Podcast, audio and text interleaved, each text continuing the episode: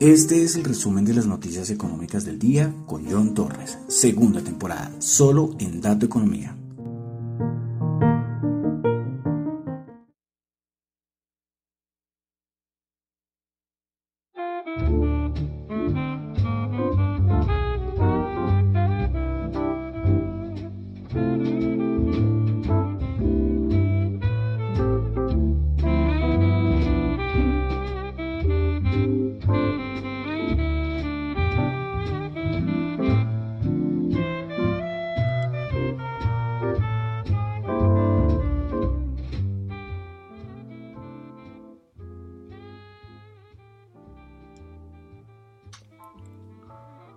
Buenas noches a todos, son las 7 de la noche de hoy, martes 2 de noviembre del año 2021. Mi nombre es John Torres y este es el resumen de las noticias económicas del día de hoy. Saludo a los que me escuchan en vivo en Radio Dato Economía, a los que escuchan el podcast en Spotify, en Apple Podcast, en YouTube. Recuerden suscribirse en YouTube. Eh, si se suscriben en YouTube, mejor dicho, les voy a dar regalos. no, mentiras. Eh, no hay que comprar los suscriptores. No, mentiras. Solamente si les gusta, suscríbanse. Acuérdense que la meta son los 70. No tengo ni idea en cuántos vamos. Comenzamos la segunda temporada con 61. Eh, vamos a ver si llegamos a los 70. Bueno, paso por paso. Yo no tengo ningún afán. Eh, si no les gusta el, episodio, el programa de hoy, le colocan dedito abajo. Si les gusta, dedito arriba. Y pueden comentar lo que quieran. En Apple Podcast, que también me encuentran Pueden darle 5 estrellas si les gusta el, programa y si no, pues también pueden dejar sus comentarios o bueno, pueden calificar de una a 5 estrellas, lo que quieran. Bueno, entonces vamos a comenzar hoy, martes 2 de noviembre del año 2021. Eh, una cosita importante. Recuerden que lo mío en el programa, en el podcast, no es para nada ninguna recomendación de inversión. Son solamente opiniones personales. ¿eh? Que quede muy claro. Bueno, entonces vamos a comenzar. Noviembre 2, PMIs, recuerden que estamos en época de PMIs. PMIs manufactureros, eh, vamos a entrar de una vez a Europa. Ya empezaron a salir los de servicios, yo creo que mañana tendremos ya los de servicios. Pero bueno, manufactureros, PMI manufacturero en Alemania, 57 58.8. El de octubre se esperaba 58.2. El de Francia 53.6 se esperaba 53.5. El de Italia 61.1 se esperaba 59.6, el de España 57.4, se esperaba 58.1 y el de la eurozona PMI manufacturero, el de Market 58.3, se esperaba 58.5. Entonces son datos muy, muy a la par de lo estimado, entonces nada así extraordinario. Eh, bueno de Estados Unidos, nada, seguimos ahí con el, con el intercambio de comentarios respecto al plan de infraestructura que sigue ahí en el aire. Y bueno, y es pendientes de Estados Unidos, algo que va a pasar muy importante esta semana, de Reserva Federal. Recordemos que parece que vamos a tener tapering, el tapering, como le dicen muchos. Eh, parece que ya se va a anunciar. Entonces, en estos días, eh, creo que hoy se reunían, mañana es día Reserva Federal, mañana es miércoles, creo que sí. Entonces, eso va a ser lo más importante. Va a ser lo más importante. Hoy por ahí vi en las casas de apuestas los ingleses, o sea que a los ingleses les encanta esto. A ver quién va a ser el, el, el siguiente el que va a ocupar en el siguiente periodo el cargo de el cargo de presidente de la Reserva Federal de los Estados Unidos. Pues bueno, Jerome Powell sigue siendo primero, Brainerd y, y apareció Bostic ahí muy cerquita. Yo sí, ojalá que no vaya a quedar Bostic. no, no, no, no. Eh, no, Bostic es, es demasiado, demasiado paloma.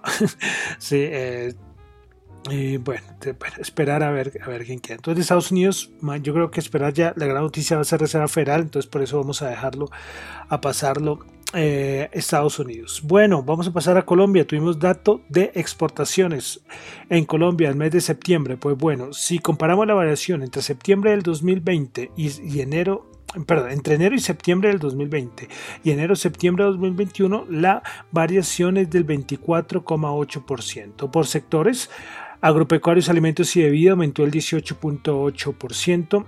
Combustibles y producción de industrias extractivas subió el 27,1%, manufactura subió el 29,9% y otros sectores el 17,9%. Entonces, datos de exportaciones. Otro dato aquí en Colombia fue que según cifras de la Asociación Nacional de Movilidad Sostenible, basados en la información que presenta el, el, RUNT, es decir, el Registro Único Nacional de Transporte, en septiembre se matricularon 22.834 vehículos nuevos en el país.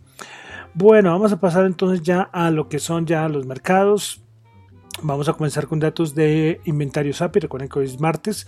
Eh, petróleo aumentó 3.5 millones, cuando se esperaba un aumento del 1,5 millones. Gasolina bajó 552 mil.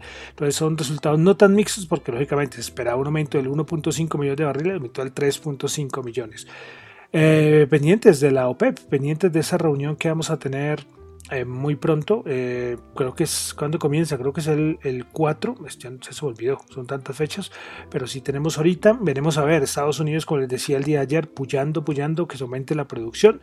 Ahorita es un montón de rumores, eso sí es el festival de rumores, pero pero hay muchas críticas respecto a los Estados Unidos. Eh, sí, dicen que en verdad toda la culpa de la OPEP. Por ahí sacaron algunas críticas respecto a decisiones que han tomado el, gobierno Biden respecto al sector eh, petrolero. Entonces, ¿todo es culpa de la OPEP? Bueno, ahí le dejamos la reflexión a, a, a, a Joe Biden, ¿no? Bueno, continuamos. De mercados siguen reportando un montón de empresas, ahorita no voy a mencionar, eh, y no solamente en Estados Unidos, sino en todo el mundo. Eh. En Colombia empezaban a reportar, eh, Nutresa ya reportó, Cemex ya reportó, pero bueno, vamos a dejar ahí.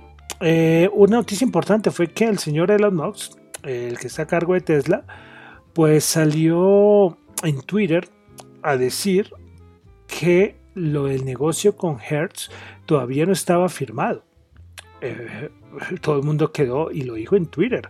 Después Hertz dijo que sí, que sí parece que ya había habido un avance, pero que no iban a, opinar respecto a lo que dijo Elon Musk. Bueno, Elon Musk siendo Elon Musk, ¿no? Eh, veremos a ver qué, es lo que, verdad que sí, verdad que no. Eh, sí, porque el aumento de Tesla, que ya es un aumento a veces un poco ya desproporcionado a nivel de bursátil, es precisamente por esta noticia, pero él dijo que no, que este acuerdo no, no, no, no que no se ha llevado a, cabo. Y tras del hecho, Elon Musk dijo que es que este acuerdo con Hertz no va a tener ningún efecto en la, eh, en la empresa. O sea, bueno, Elon Musk, como le digo, Elon Musk siendo Elon Musk. Bueno, más noticias. Salió la información de que Apple parece que va a sacrificar la producción de sus iPad para poder así impulsar la producción de los iPhone 13. Y es que Apple ha reducido la producción de los iPad en un 50% en los últimos dos meses para asignar más chips y componentes a los iPhones 13. Esto lo informó hoy la agencia japonesa Nikkei. Pues entonces Apple también ha redirigido muchas piezas de sus antiguos modelos, modelos antiguos de iPhone para su producto estrella, que es el iPhone 13. Entonces, vemos que entonces lo de la crisis de semiconductores y los chips y todo este asunto de hardware es, complicado, afectando a todo el mundo. Bueno, respecto también cositas de Apple, es que se supo que aquí en Colombia va a llegar el servicio de Apple Pay. Entonces, ¿qué es Apple Pay? Pues uno entra, los que tienen lógicamente productos eh, eh, de Apple, especialmente el iPhone, hay una opción que se llama Wallet, uno entra ahí y mete los datos de tarjeta. Entonces, ¿qué es lo que pasa?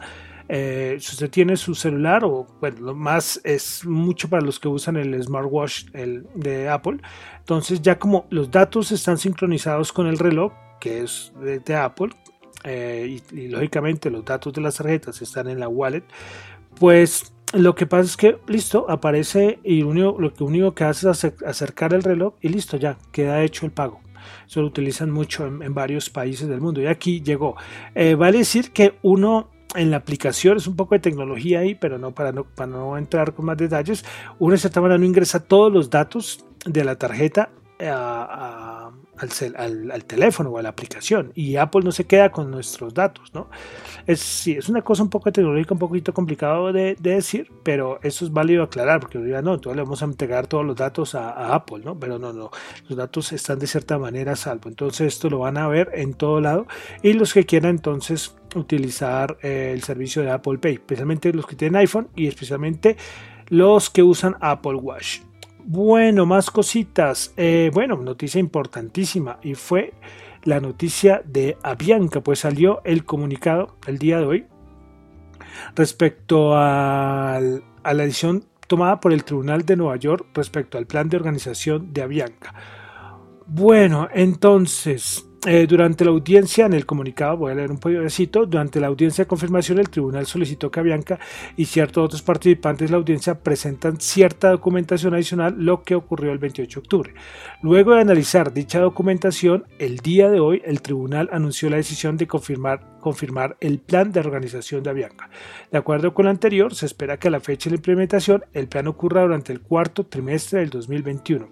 Ahora bien, acá hay un pedazo importante y es que ahora que el plan ha sido aprobado por sus acreedores y confirmado por el tribunal de la compañía, reitera, de acuerdo a lo ya revelado de manera reiterada al mercado a través de comunicados emitidos en las fechas indicadas, ahí, ahí muestra una tabla, y es que eh, una vez que el plan, este plan de reorganización de Avianca, eh, una vez que el plan se implemente y entre en vigencia, el valor de las acciones en circulación de la compañía, incluyendo las acciones preferenciales que cotizan bajo los bueno, bajo unos ciertos códigos, se reducirá a cero, cero, cero, cero, cero, cero, cero. Eso es lo más importante que quería recalcar.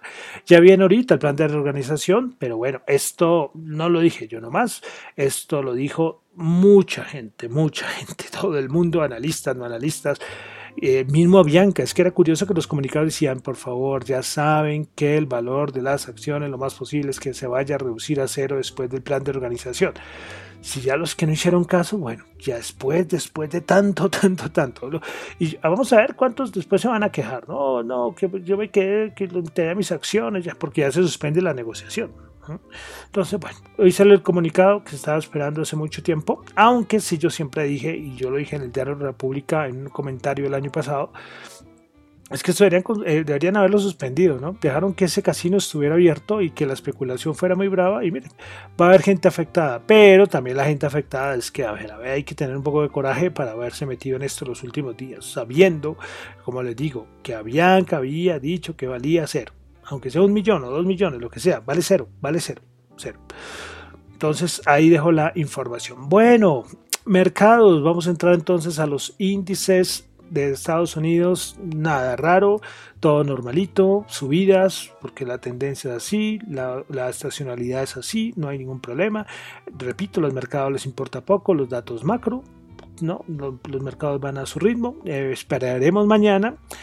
Eh, esperaremos con información, si es mañana, es que ya tengo dudas. Respecto a la Reserva Federal, toma decisión de lo del tapering, a ver si va a ser más grave, aunque esto también está ya muy descontado. La Reserva Federal lo hizo hasta el momento, lo ha hecho muy bien.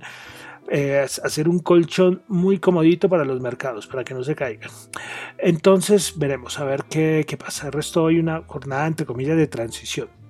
Eh, eh, una cosita que se me olvidó decir y es que respecto a la inflación, Moody's dijo que espera que la inflación en la mayoría de las economías caiga en 2022, que el otro año no vamos a tener grande inflación.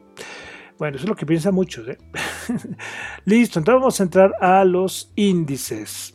Eh, hoy yo no sé, máximos históricos por todo lado. Bueno, el Nasdaq 100, 15.972 subió 67.04%. Principales ganadoras en el Nasdaq 100 tuvimos a Moderna, subió el 3.4%, Cisco subió el 2.7% y Microchip Technology subió el 2.4%. Principales perdedoras, Insight Corporation bajó el 8.4%, Index Laboratories bajó el 5.8% y Baidu bajó el 4,7%. Vamos ahora con el SP, el SP500, máximos también, 4.630 puntos, 16, 16 puntos, subió el 0,3%. Para el ganador del día de hoy en el SP500, Arista Network subió el 23%, Under Armour 16,4%, Under Armour presentó eh, resultados financieros, DuPont subió el 8,7%, principales perdedoras, Ralph Lauren bajó el 9,7%, Leggett Platt bajó el 9,4% y Global Payments, Payments perdón, bajó el 9,2%. Vamos al Dow Jones, que subió 138 puntos, 36.052, creo que también máximos históricos, 0,3% subió. Principales ganadoras en el Dow Jones, subimos a Cisco subiendo el 2,7%, Amgen subiendo el 2,1%, Dow subiendo el 1,7%. Principales perdedoras, Visa bajó el 1,5%, Boeing bajó el 0,8% y Travelers Companies bajó el 0,8%. Bolsa de Valores de Colombia. Eh, bueno, eh, es que una cosa, entré a la página de la Bolsa de Valores, donde siempre miro el dato, y aparecía que el, el Colca bajó 100%. sí, una falla ahí, me tocó buscar otra fuente, me pareció curioso, me asusté. Yo, uy, ¿cómo así? Bajó el 100%. Pero no, bajó solo el 0,2%, bajó 3 puntos, 1.390 puntos. Principales ganadores en la Bolsa de Valores de Colombia, Fabricato subió el 3%, Enca subió el 2,9% y Bancolombia Ordinaria subió el 0,9%. Principales perdedoras, Terpel bajó 3,3%, Grupo Bolívar bajó el 3% y Promigas bajó el 2,9%.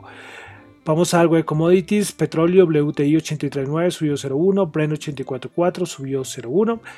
El oro 1788 bajó 6, el oro, el oro y la plata no han, no han tenido su mejor año, ya vamos en noviembre que en enero, que ya viene el momento del oro, nos alcanzó a ilusionar en algún momento, pero bueno, vamos con las criptomonedas, a ver si puedo mirarlas, porque no sé, se me desaparecieron las criptomonedas, a ver un momento, listo, acá ya las encontré, a ver un momento, Listo, vamos con criptomonedas. Eh, Bitcoin 63.175 subiendo 3,8%. Ethereum máximos históricos 4.582 subiendo los 5,5%. BNB 551 dólares subiendo el 0,3%, Solana 219 subiendo el 7,9%, Cardano 1,9 dólares subiendo el 0,6%, Ripple 1,1 dólares subiendo el 3%, Polkadot 51,4 subiendo el 3,6%, también máximos históricos, eh, Shiba eh, 0.0000683 dólares, bajando el 4%, Dogecoin 0.2 dólares, subiendo el 0.2%, y Terra 44.7 subiendo el 1.3%. Bueno, dos cositas, es que es una curiosidad, bueno, es curiosidad, para que tengan cuidado. Eh, eh, yo tengo una charla de cripto siempre le digo a la gente que, que tenga cuidado. Y es, por ejemplo, hay una serie que no me la he visto, eh, no me deben espolear, que no me la he visto, del juego del calamar, me la voy a ver, me la voy a ver, me gustan esas, esas series. Pues salió una cripto del juego calamar y subió como el 30 mil por ciento el viernes. Y, y, al siguiente día valía nada, bajó el 99.9. Esto en términos cripto se llama el Rush Pool. Rush Pool eh, traducido eh, al español es cuando hay cuenta que hay una alfombra y la jalan. Y queda todo, ¿sí? Así, un jalado de alfombra. Entonces, así se llama en términos cripto cuando son estafas de este tipo. Entonces, tengan cuidado, de verdad, tengan cuidado, porque en el mundo cripto, siempre lo he dicho, el mundo cripto es el lejano oeste. Y, hay unas criptomonedas que es el lejano oeste, el lejano oeste. Entonces, de verdad, cuidado con, este tipo de proyectos. Eh, se sigue hablando mucho del metaverso. Hoy también Nike por ahí salió con sus noticias. Todos quieren estar en el metaverso, el metaverso, que eso es lo que ahora está. Eh, Facebook va, va, le va a tocar cambiar unas cosas a nivel de privacidad. Yo no sé cómo lo va a manejar Facebook. Facebook ha tenido muchos problemas de, de privacidad por la centralización que tiene la información y ahora con el metaverso, bueno, pero el mundo descentralizado hay metaversos, ¿eh? para si los, los que les interesa. Bueno, y para finalizar, dólar 3.778 bajo 6 pesos. Bueno, este dato del dólar, déjenmelo comprobar. Eh, yo sí lo leí bien, pero un momentito. sí, sí, está bien, está bien. Ah, es que el cierre fue de 3.799, pero la TRM 3.778, sí, una diferencia importante. Bueno, y listo, ya con esto terminamos por el día de hoy el resumen de las noticias económicas. Recuerden que lo mío son solamente opiniones personales, no se lo olvide. Eh, no es para nada ninguna recomendación de inversión. Mi nombre es John Torres. Me encuentran en Twitter, la cuenta arroba John Chu, y la cuenta arroba Datoeconomía. En música, recuerden que los que escuchan por YouTube solo escucharán algunos segundos. Bueno, y casi todos, en, el, todo lo que es podcast, nada, escuchan solo al menos unos segundos. Los que escuchan, si el programa en la emisora, pues sí escucharán toda la canción completa. Pues la canción con la que cerramos es Clocks de Coldplay. Bueno, muchísimas gracias.